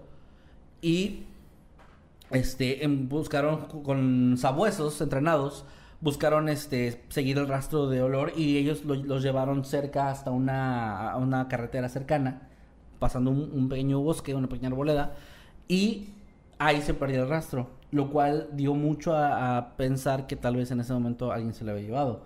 Pero también los perros no parecían detectar el rastro de alguien más, realmente solo seguían el rastro del niño y ahí se perdió realmente, pues sí, o sea, ya, ya realmente ya no hubo, ya no hubo más, o sea, eh, ya no pudieron encontrar nada, no había más indicios, no había más pistas, no había ninguna pertenencia del niño. Una de las teorías iniciales es que el niño pudo haber escapado, pero es, ahí es, importante lo que les decía, que el niño no mostraba ninguna señal de angustia. La madre dijo que realmente el niño era un niño feliz, o sea, no había problemas en casa, no había nada que pudiera dar a creer que tal vez se le hubiera buscado una oportunidad para escaparse de alguna manera y que tal vez posteriormente fuera secuestrado o algo similar. Realmente no había nada que pudiera señalar esto, por lo que también fue un caso difícil porque ya no, ya no pudieron realmente dar con ninguna otra eh, pista sobre él. Hubo muchos voluntarios, se rastreó toda la zona, se buscó muchísimo durante mucho tiempo, pero no. El niño, de nuevo, otro caso en el que el niño simplemente desapareció. Aunque este, este en particular sí tenía eso ese detalle que a mí me suena mucho, que es de que el, el rastro se perdía en la autopista, lo cual da a pensar que podría tener que ver con más un secuestro o algo sí. que con una desaparición como las anteriores. Pero bueno, igual también entra aquí en, en este, en esta categoría, ¿no? De gente que simplemente desapareció. Eh, también había un detalle importante que era que este niño, al parecer un tiempo atrás, no mucho tiempo atrás, había tenido como mucho entusiasmo por ir a explorar las montañas cercanas. Las mismas montañas donde había desaparecido el cazador poco, eh, bueno, unos años antes. Y decía, le decía a sus padres que tenía sueños donde él iba ahí y tenía muchas ganas de ir, pero obviamente no lo llevaban porque era algún lugar peligroso, un lugar que no era para andar explorando ni jugando. Pero sí algo que había comentado no mucho, no mucho tiempo atrás, lo cual también resultó ser como un detalle ahí, un dato importante, pero bueno, que lamentablemente no llevó tampoco a ningún lado y no ayudó a que lo encontraran. Y finalmente, la quinta desaparición de estos que traigo el día de hoy ocurrió tan solo 16 días después de la del niño, el 28 de octubre de 1950 Frida Langner, de 53 años, y su primo Herbert Elsner estaban acampando con un grupo de amigos eh, cerca de un, bueno, cerca de esa misma zona y decidieron en algún momento hacer una caminata juntos. En uno de estos, eh, o sea, en parte, en un tramo de la carretera, la chica se resbaló y cayó en un arroyo y le dijo a su, a su primo que, bueno, que... ¿Ahí sí eran primos? Sí, era su primo, perdón le dijo a su primo que, bueno, se había empapado y que se iba a cambiar de ropa, traía una mochila donde tenía más cosas, y pues que se le daba un momento nada más, que lo iba a alcanzar pronto. Él le preguntó si estaba herida, y él, y él dijo que no, que estaba bien, que no, le había pasado nada, pero pues que estaba mojada y no quería seguir así. Entonces él caminó un poco para dejarla libre, para dejarla este, unos momentos de privacidad, y llegó al campamento Después de un rato se dio cuenta que ya no, no, había llegado, se le hizo ya un tanto sospechoso, regresó a la misma zona donde vio que no estaba ahí, ya no, ya no se encontraba ahí, regresó al campamento de nuevo y los demás compañeros le dijeron que nunca había llegado. Cuando empezaron a pasar las horas, se preocuparon, llamaron a las autoridades y de nuevo se inició una búsqueda exhaustiva por esta chica. Se le buscó por toda esa zona. En este caso en particular, se hace mucho énfasis en que sí había sabuesos de nuevo, había gente, voluntarios, etcétera, y no encontraron a la mujer. Por la zona del arroyo, sobre todo, que era el último lugar donde la habían visto, se buscó exhaustivamente y porque pues se creyó que a pesar de que ella había dicho que no estaba lastimada, tal vez sí lo estaba y tal vez esa herida le provocó que se lastimara aún más y que terminara arrastrada por el río o algo similar, pero no, simplemente no apareció de nuevo, desapareció de la nada, solo que en este caso en particular pasó algo un poco más extraño, pues tiempo después, eh, después de que esa búsqueda superficial no había arrojado nada, eh, encontraron eh, al cuerpo de pronto de ella, de- después de que volvieron a, a buscar por la zona, lo encontraron en una zona abierta, en un claro donde estaba, era una parte del arroyo, donde habían buscado, muy cerca de donde la habían visto por última vez con vida. Le encontraron el cuerpo en- prácticamente como en medio de la, de la Sí, zona, sí. muy a entre, la entre vista. el colchón y la pared en el campo. No mames. No, pero sí muy a la vista. Entonces, eh, lamentablemente no se especifica cuánto tiempo había pasado, pero sí... eh, Ah, bueno, sí, sí, en mayo. En mayo de- del año siguiente, o sea, habían pasado cuatro meses, más o menos, cuatro o cinco meses. Encontraron el cuerpo ahí, pero este ya estaba demasiado descompuesto como para que una autopsia pudiera revelar cuál fue la causa de su muerte. Es decir, en el caso O sea, de se esta había chica- muerto en ese tiempo, había digamos, o sea, muerto, en ese sí. momento, digamos. O sea, digamos que por la misma, el mismo tiempo en el que desapareció murió, su cuerpo se descompuso y ya ves que el agua también cuando un cuerpo está en el agua se descompone de una forma diferente que eh, casi casi imposibilita que se le pueda hacer una, una autopsia eh, en, en regla. Y pues bueno, eh, el cuerpo lamentablemente no se pudo determinar la causa de muerte, o sea, ni siquiera se supo de qué murió, pero tiene la particularidad de este último caso de que sí se encontró el cuerpo, aunque de una forma súper extraña. eh, sí, o sea, como tiempo después y en una zona donde ya habían buscado, lo cual obviamente daba mucho que pensar de si alguien lo había puesto ahí o qué había pasado, ¿no? No tenía como mucho sentido. Y bueno, estas, estas, estas desapariciones siguen sin resolverse, o sea, to- a excepción de esta chica que, pues bueno, apareció el cuerpo, aún así no se sabe qué le pasó, no se sabe si alguien le hizo algo. Y ha habido mucha gente que ha teorizado con el tiempo que tal vez se pudo haber tratado de un asesino serial que estuviera activo en esa zona por esos años. No sí, se porque sabía... hubo como un periodo de tiempo donde fue muy activo este, esta, muy activas estas desapariciones y de repente se detuvo, ¿no? Exactamente. Es, es realmente la teoría más fuerte de que tal vez hubo un asesino serial que estuvo conectado con estas cinco desapariciones, o al menos con la mayoría de ellas. Pero hay algo que también es, juega en contra de esa idea, que es, número uno, no se sabe de ningún asesino serial que había estado por esa época activo y por esa zona, o no se supo al menos nunca de uno. Número dos, ninguno de las, ninguna de las apariciones tenía rastros de lucha, rastros de pelea, ni nada similar. Entonces también complicaba la idea de que podían ser secuestrados. Realmente no había fundamentos para decir que fueron secuestrados.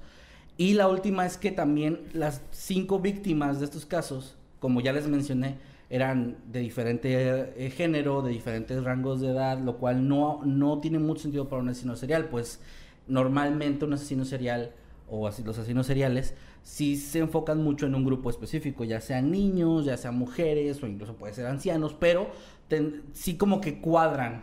Y en este caso, si hubiera un asesino serial que hizo todo esto, que fue el responsable de los cinco casos, no cuadraría con ningún perfil, o sea, no, no, no, no, no estaría Si claro. no hay un móvil ahí, ¿no? Exacto, no hay un móvil, o sea, que estaría buscando de, de estas cinco personas, de un anciano de 74 años, un niño de 8 años, una mujer de 18, o sea, realmente no, no calza ahí mucho la idea. Obviamente sí es la, la teoría más fuerte, pero no, tampoco se tiene como muy claro. Y repito, estos casos siguen sin resolverse. Y de nuevo, la zona sigue siendo un lugar que se le teme bastante en- por la gente que vive cerca y que ex- existen muchas más historias de personas que han desaparecido, pero esto en tiempos muy antiguos, en, como les decía antes de la época de la colonización, donde la gente del lugar le temía. Y, y aún, y aún se le sigue temiendo, aún sigue, sigue para muchos siendo un lugar con una vibra muy negativa o simplemente maldito. Obviamente ya esto es creencia de cada quien, puede también ser una coincidencia muy grande, demasiado grande la forma en la que esas cosas pasaron y en el tiempo en el que pasaron. Pero bueno, al menos hasta ahora realmente no se ha sabido de más desapariciones en ese lugar o, o ningunas que estén tan conectadas o tan cercanas unas con las otras como en estas cinco que, le que les comenté el día de hoy. Y les repito, como dije al inicio de mi tema, este es tan solo uno de los otros tres, sin contar el Triángulo de las Bermudas, que existen, donde pasan cosas extrañas. También, de hecho, aunque esto ya es completamente... Eso lo leí, o sea, realmente sí, sí lo leí, pero no hay pruebas de esto. De que también hay gente que ha dicho que ha visto eh, ovnis por ahí o que ha visto, ha, ha habido avistamientos de pie grande. O sea, realmente sí hay como mucho, mucho, mucha especulación alrededor, pero ya esto es una último- zona como muy mística, ¿no? Exacto, se le tiene, sí, exacto, es como una zona que tiene como mucho esta, sí, este misticismo, estas cosas eh, paranormales, extrañas, sobrenaturales pasando, y pues ya se le ha atribuido también, le digo, avistamientos de ovnis, de criaturas extrañas, incluso de tal cual se ha dicho como de avistamientos de pie grande, pero ya esto último obviamente no tiene ninguna evidencia, no hay nada que respalde esto más que lo que la gente dice, pero creo que sí se le ha hecho como una fama muy negativa pues por todo lo que rodea y por todos estos casos, que creo yo sí es justificada de cierto modo, pero bueno, como siempre, en este tipo de casos donde son más como cosas extrañas, pues la última palabra realmente las tienen ustedes. Ahí díganos ustedes qué opinan, si ustedes creen que algo está pasando ahí o no creen. Y pues al menos los hechos son estos. Los hechos son es que sí desaparecen al menos cinco personas en un lapso de tiempo muy corto en el triángulo de Bennington. Pues es un tema muy interesante. Por aquí vi que nos comentaban que ya habíamos hablado de esto. Ahorita lo mencionamos. Lo que pasa es que yo en el episodio 4 de este podcast, Ujú. con los chicos Sí, de lo que- lo Podcast, que que, le dijimos. mandamos un saludo, mencioné el tema del señor Tedford Ajá. y mencioné que ocurrió en este triángulo y como por encimita, pero en este caso tú nos estás hablando del caso del triángulo en sí con toda la historia Con todas las otras cuatro de las desapariciones. Entonces, Sí. por eso es que hay similitudes, obviamente, porque es el se cruza ahí con otro caso, pero no es tal cual lo mismo. Así que No, y de hecho por eso les decía, hay otros más, otros triángulos que de hecho eso sí no hemos tocado nada, ya leí algunos de los casos, no hemos tocado ninguno de esos y me gustaría convertirlo como una miniserie de los temas que traigo yo, para la otra semana traer otro de los triángulos y la siguiente el último de ellos. E incluso podríamos hablar del Triángulo de las Bermudas, también hay mucho que hablar de ese lugar. Digo, creo que dice sí está un poco más lleno de, de misticismo y de más como historias exageradas que otra cosa. Pero aún así, es, es interesante y aún así estaría chido platicarlo. Pero bueno, ya también ustedes déjenos de aquí en los comentarios si les gustaría o no les gustaría esto para tomarlo en consideración para futuros episodios. Muy bien, y con eso llegamos al final de los dos temas de esta noche. Y pues vamos a leer tanto sus superchats, sus comentarios como sus tweets. No sé eh, si nos dividimos, leo superchats y tus tweets o leemos primero superchats los dos. Yo creo que primero tweets. superchats para leerlos todos y luego ya nos vamos, a lo mejor uno Twitch y uno en vivo, ¿no? O sea, los Ah, muy bien, muy bien. están dejando en vivo. Entonces vamos a leer superchats, gente. Gracias por a todos los que nos están enviando superchats y también a todos los que están comentando y usando el hashtag. ¿Comienzo yo? Sí, vas. Muy bien. Clipey, creo que así se pronuncia, nos manda 50 pesos, muchas gracias. Y dice, ahora sí llegué eh, a tiempo, ni idea de... ¿Cómo? Ni idea si ustedes están empezando tarde o ya el resto de la República está en el futuro también. Pues es que estamos, les decíamos, estábamos tratando de cuadrarnos con el horario del centro de México, que a partir de la próxima semana ya no Ya. tendría por qué ser un problema. Ya no va a ser, eh, ojalá que no. Pero les digo, la próxima semana si no están en, en México, pues busquen nada más hora de México y a las 8 empezamos. Y si están en México, pues sí, a las 8 de todo el país, creo. Bueno, excepto por ahí del... del creo que en Baja California sí están en otro horario, pero bueno, ya... Ya no, o sea, nos vamos a ajustar al horario central de México. Eh, gracias por el superchat, Clippy. También acá Conte Verano nos manda dos dólares y dice, ahora que se comieron a Jimmy, ¿quién va a ser el tercero? No, pues es que la idea no es reemplazar a Jimmy porque Jimmy va a volver. Sí, él dijo que volvería. Él dijo que volvería. Este, estoy esperando a Jimmy, estoy esperando a Nax de la primaria que regresen a mi vida. Eh, pero Estoy bueno, esperando a Panda también a que vuelva. Y bueno, este, qué triste. Eh, Herbot con J, buen nombre, nos manda 20 pesitos y dice, hola amigos, opino lo mismo y, y yo, no sé si y no sé si reír, jeje. opino lo mismo. Qué, Qué buena bonito. referencia a Checkpoint, ¿eh? Sí, gran, gran referencia, Checkpoint. También estoy esperando que. Bueno, eh, muchas gracias a Tantibus, que se acaba de unir como habitante infernal. Bienvenido, Tantibus. Dantibus, ¿no? Con D. A Dantibus, bienvenido, Dantibus, es cierto. Y también nos deja un super chat de 20 pesitos que dice, hola, desde hace tres meses quería unirme y al fin, pues, Wow. gracias de verdad, ojalá que te guste lo que tenemos ahí.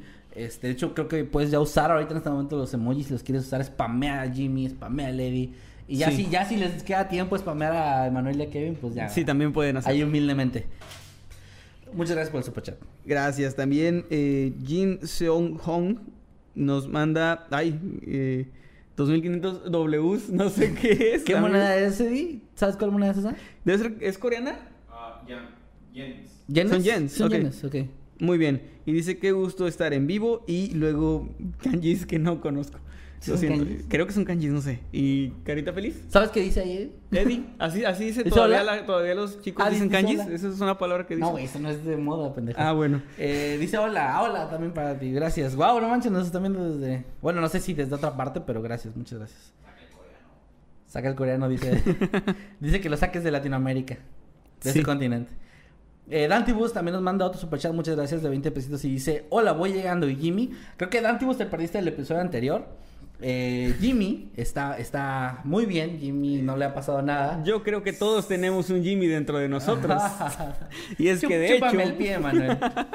bueno, si quieres. No, eh, Jimmy se tomó un, un breve de- de- descanso, no sabemos qué tan breve, pero va a volver, va a volver, se los prometemos. Sí, no, no, no prometas que es breve porque no nos dijo cuándo Sí. regresa.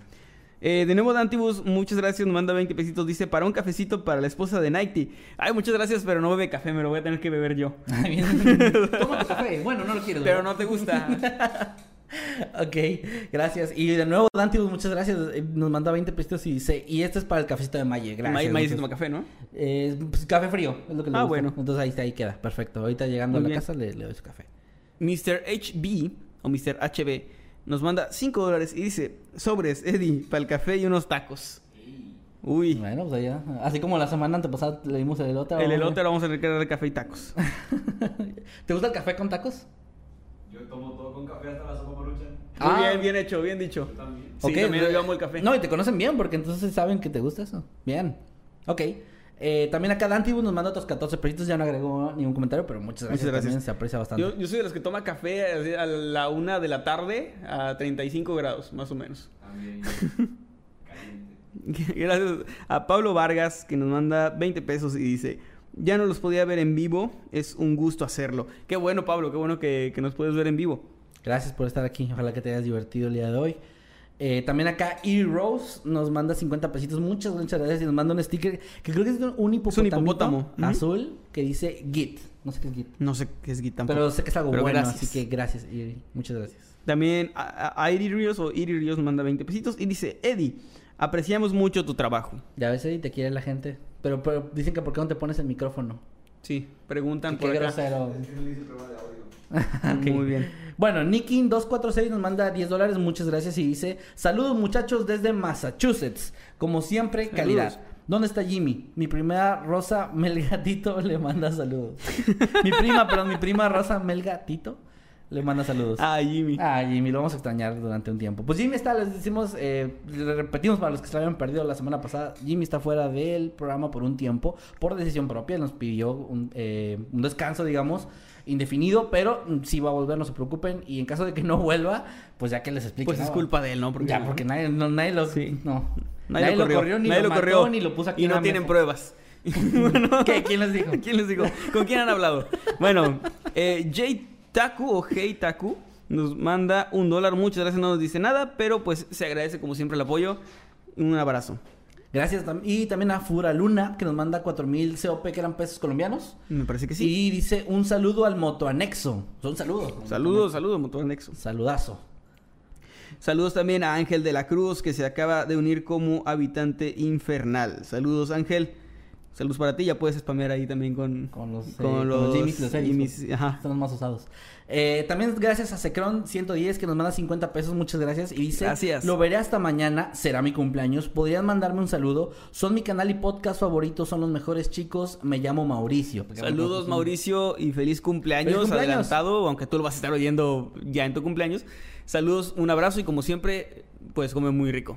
Sí, que te la pases muy bien. Te tocó, no sé si estás en México, pero ah, no sé en qué parte del mundo si hay puente o ahorita días libres, pero ojalá que lo disfrutes mucho y que te la estés pasando de lo mejor. Cuídate mucho y un abrazo.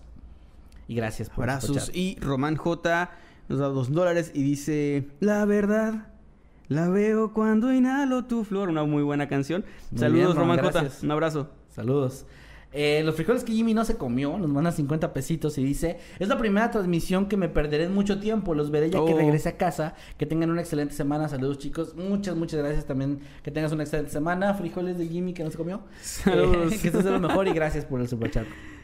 También un saludo y un abrazo a Cristina Rodríguez García, que nos manda 10 besitos. Muchas gracias, Cristina. Un abrazo para ti. Un saludo.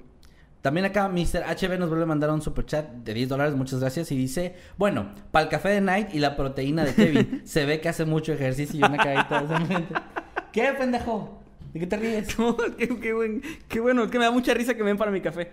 Ah. Qué bonito, está muy padre. Muchas sí. gracias. Ok, qué bueno que es eso, porque de otra forma... Gracias, gracias. Gracias, Mr. Gracias. ¿De qué te ríes, güey? Bueno, no- si, ¿es si Jimmy no ha venido, es culpa de Jimmy. No, Es culpa. Sí. ¿Por qué Jimmy no está? Pues hashtag. Hashtag es culpa Jimmy. Eh, ya es el último, ¿verdad? Eh, fue el último superchat, me parece que sí. Ah, aquí va a llegar uno de más que sí, a ver, yo lo leo si quieres. Pero no lo veo en pantalla. Bueno, a ver. No, mejor no lo leo. ah, dice, hashtag meme para noctámbulos. Bueno, de hecho. Ah, chingue su madre, lo voy a spoilear. El señor meme ya tiene rato que lo invitamos, pero él. Los Pero no sábados- quiere. Porque se fresea. No quiere porque dice que... Así me dijo que... Dice que qué asco venir aquí. Sí, dice que qué asco que hay que, un moreno. que huele feo, que huele feo el estudio. Y sí es cierto, pero pues no sé. Bueno, sí, lo que pasa es que él los días sábados se ocupa, él tiene cosas hay que hacer eh, personales. Y justamente el próximo sábado me avisó ya que sí va a estar libre y obviamente acepta nuestra invitación que ya la extendimos hace mucho tiempo eh, para venir. Entonces aquí lo van a ver la próxima semana muy probablemente. Esperemos que sí todo salga de lo mejor para que se haga la transmisión. Y aquí está el señor Meme, que ya lo han estado pidiendo durante un buen tiempo. Y pues nada, este, ahí está el spoiler. Para que vayan y le digan en sus redes arroba meme parreno off o en Twitter arroba parreno meme. Sí. Sí, para que vayan y lo spamen y le digan que, ya venga. falta, no, así no faltes, güey, así, ¿no? Ajá. Pero así, háblale de güey, así, con confianza. Sí, a él le gusta. le gusta que le hablen sucio. Sí, la, chingada, no. Ah, no, ¿no sabían? Eh. Roque García, un saludo porque eh, me parece que acaba de actualizar como habitante inmortal. Oh, wow. Bienvenido, Roque García. Disfruta de todo, todo el contenido que está por ahí. Ya es bastante, de hecho, ya creo que Ya mucho ya se, puede, se pueden dar ahí maratones de, de De ese videos. contenido. Sí, sí. Eh, tenemos algunos problemillas ahí con la manera en la que YouTube nos deja mostrarle el contenido a los eh, habitantes, a nuestros miembros, pero estamos, este, pues, ahí al, al pendiente para que estén en la pestaña de comunidad, porque estamos posteando ahí todo lo que se publica. De Hay- repente hay- hay mucha gente que no lo logra Sí. encontrar fácilmente. Hay una forma un poquito más fácil para los miembros que es ir al, al canal, o sea, al, al canal tal cual. Y en la, en la página principal, en la, en la pestañita de página principal, ahí viene la primera lista de videos que es los recientemente subidos. Y la segunda ya la pusimos ahí para que sea fácil de acceder para ustedes. Es la de eh, videos para miembros solamente. De hecho, creo que esa está pública, cualquiera la puede ver. Lo que no pueden ver los que no sean miembros es el video tal cual, obviamente. Sí, pero, pero pues, sí, ahí está. está. para la vista muy sencillo para que puedan ver. Ahí es una playlist que se actualiza automáticamente. YouTube hace ese favor de hacerlo automáticamente. Entonces está muy chido para que lo puedan ir a ver y disfruten de ese contenido. Que la verdad está muy chido. No lo digo por, por hacer publicidad. Lo digo porque de corazón me encanta hacer esos videos que están bastante, bastante padres. Entonces, bienvenidos a los que sean miembros eh, nuevos y gracias por el apoyo de verdad. Y pues vamos a leer lo que está aquí por Twitter entonces. Eh, sí, yo, bueno, tú, tú lees Twitter y yo leo los comentarios en vivo. ¿va? Muy bien. Va, pues aquí en Twitter, eh, Luis Pérez dice, esta vez nos vemos desde el hermoso pueblo de Ama- Amanal, Amanalco, me parece, perdón si no lo pronuncié bien, Luis, Amanalco, de Becerra, en Toluca, Estado de México, y nos manda una foto que probablemente ya vieron ahí porque Eddie la, la puso, vi que la, la puso hace un ratito, que es una fogata muy Qué bonita en medio así de- del campo, supongo. Qué Es chido. algo muy, muy bonito, está asando eh, malvaviscos. Uf, qué envidia. Entonces, qué, qué chido que nos estés escuchando desde ahí. Qué buen, buen ambiente. Saludos, Luis Pérez. Ok, acá estoy leyendo, dice...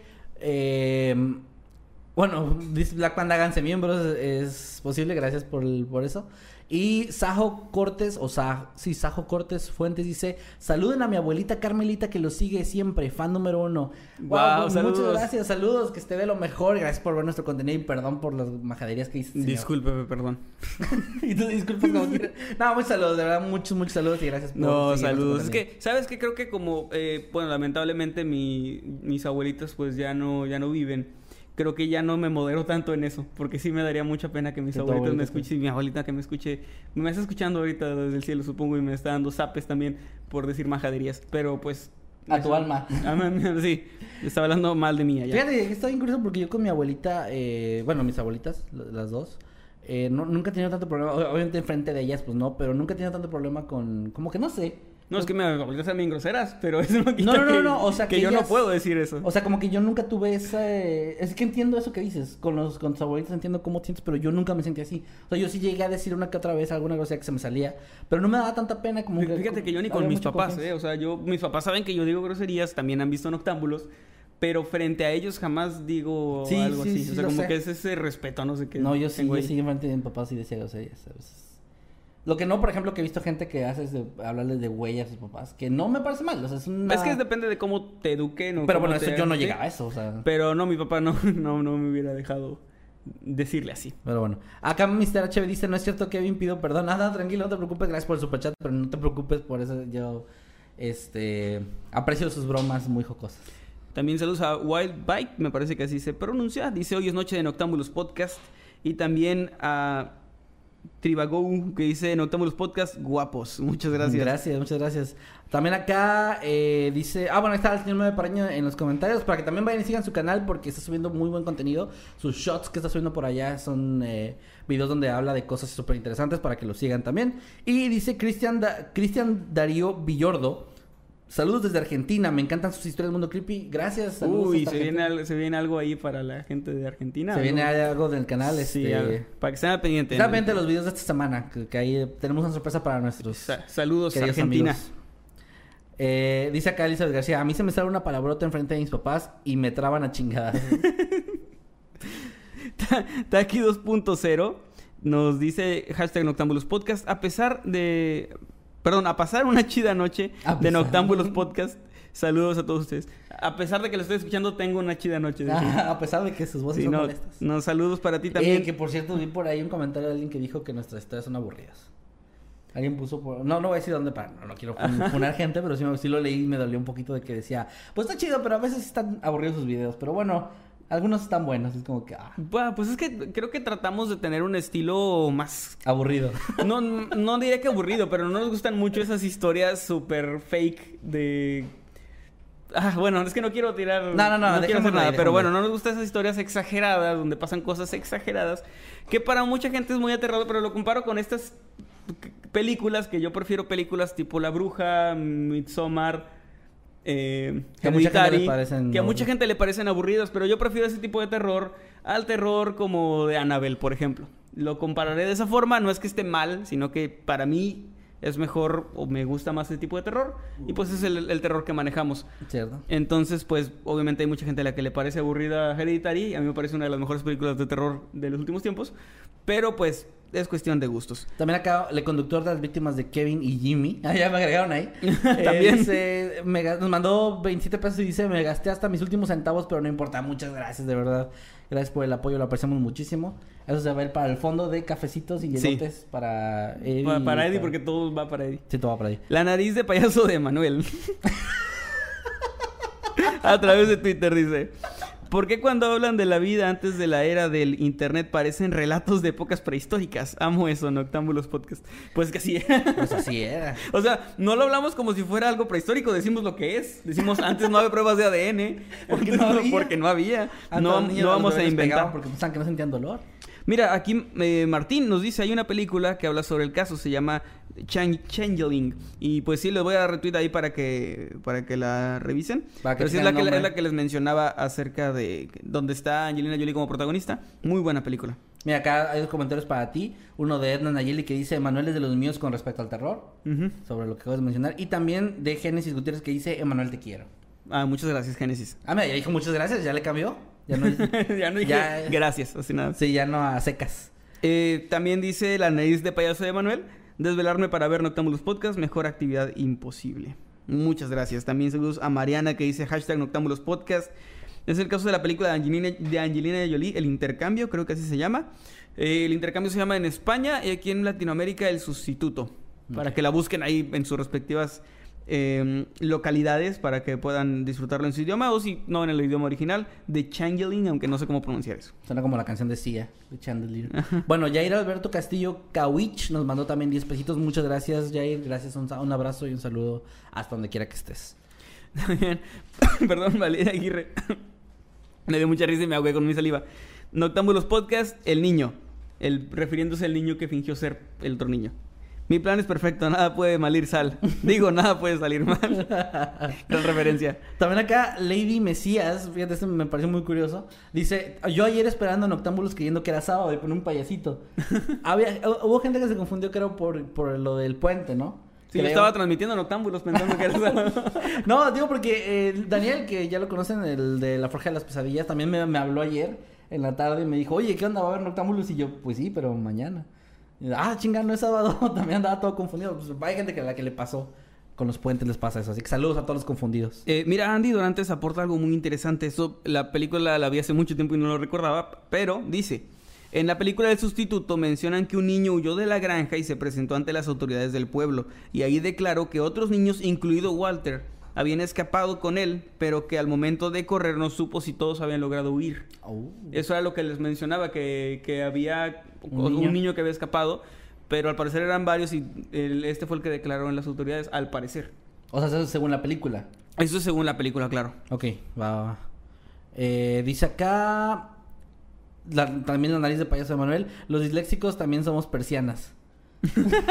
Muy buena. Bueno, eh, pues ya con eso, ¿no? Vamos, vamos cerrando. Ya nos están poniendo Sí, algunos le- corazoncitos de que nos vayamos. Muy bien, les voy a dar igual corazoncito a los otros tweets que no alcancé a leer así rapidito, a los Y que gracias a todos los chicos los que están acá. Gracias, les doy un corazoncito, corazoncito. Ah, mira, hay varios que están comentando ahí en el chat, que también acá estoy viendo el chat, que, que también pensaban que hoy era domingo y que ayer eran octámbulos. ¡Eh! Ahí está también Pito de Burro moderando. Muchas gracias, Pito de Burro. Saludos. hace mucho que no veía. Hace mucho que no a veía. Pito de burro. hecho, hace mucho que no, que no saludamos a los mods. Gracias a todos nuestros mods que andan por ahí, eh, asegurándose que el chat se mantenga de sana convivencia y de eh, sin links spameros y esas mierdas. Muchas gracias. Este, Recuerden que los queremos mucho. Y bueno, un último aviso antes de terminar con el programa, bueno, y antes de dar las redes.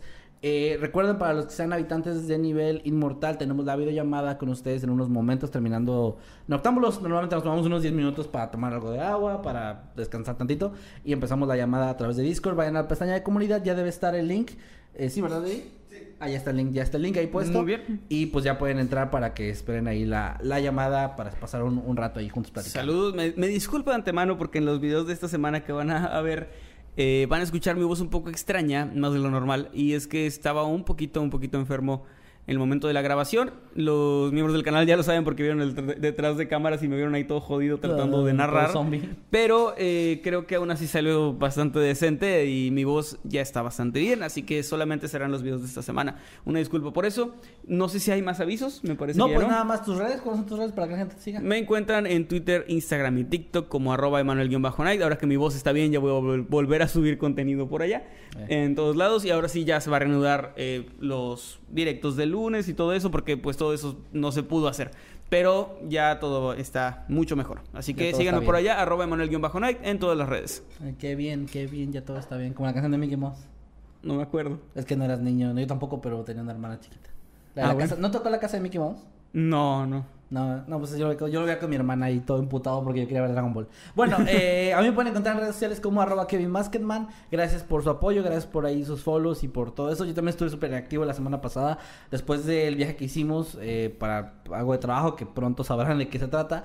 Eh, pues sí anduve un poco jodido, la verdad. Sí regresé medio jodido, pero ya hoy justamente andaba más activo y quiero regresar a retomar mis redes. Anduve subiendo durante bastante tiempo, durante bastantes días, en mi Twitter sobre todo y en mi página de Facebook que me encuent- encuentran igual como Kevin Masketman cosas de terror que a la gente le estaban gustando como datos curiosos y cosas así entonces lo voy a retomar ya tengo ahí varias cosas que subir para que me sigan por favor y recuerden también seguir al buen Eddie como arroba Eddie Secker en su Instagram su Twitter su canal de Twitch y su OnlyFans también. es muy importante Eddie ¿cuánto cuesta? Un dólar. un dólar, está barato, está barato aparte te estás oye hay que subirle Yo tengo siete cuentas ahí. nos, nos estamos llevando al 30% de nada, de un dólar es muy poquito, hay que, hay que Es muy subirle. ahí. poquito. Pero bueno, eh, nos vemos la próxima semana, chicos. Gracias por haber estado con nosotros en un Noctámbulos más. Ojalá que les haya gustado, ojalá que les haya interesado. Y recuerden ahí, eh, los sábados a las 8 de la noche, ahora sí, hora central de México, es noche de Noctámbulos. Nos vemos, cuídense mucho y adiós. Bye. Despídete, Jimmy, ¿no te vas a despedir? Despídete a la gente. A ver. Caca. Grosero, Jimmy. No, qué bueno que lo quitamos. Ya estamos fuera del aire, ¿verdad? No. No es cierto, gente, no es cierto. Es broma, eh. Yo sabía que estabas fuera del aire. Yo sabía, ¿no? No, no, es broma, es broma. No me ponen.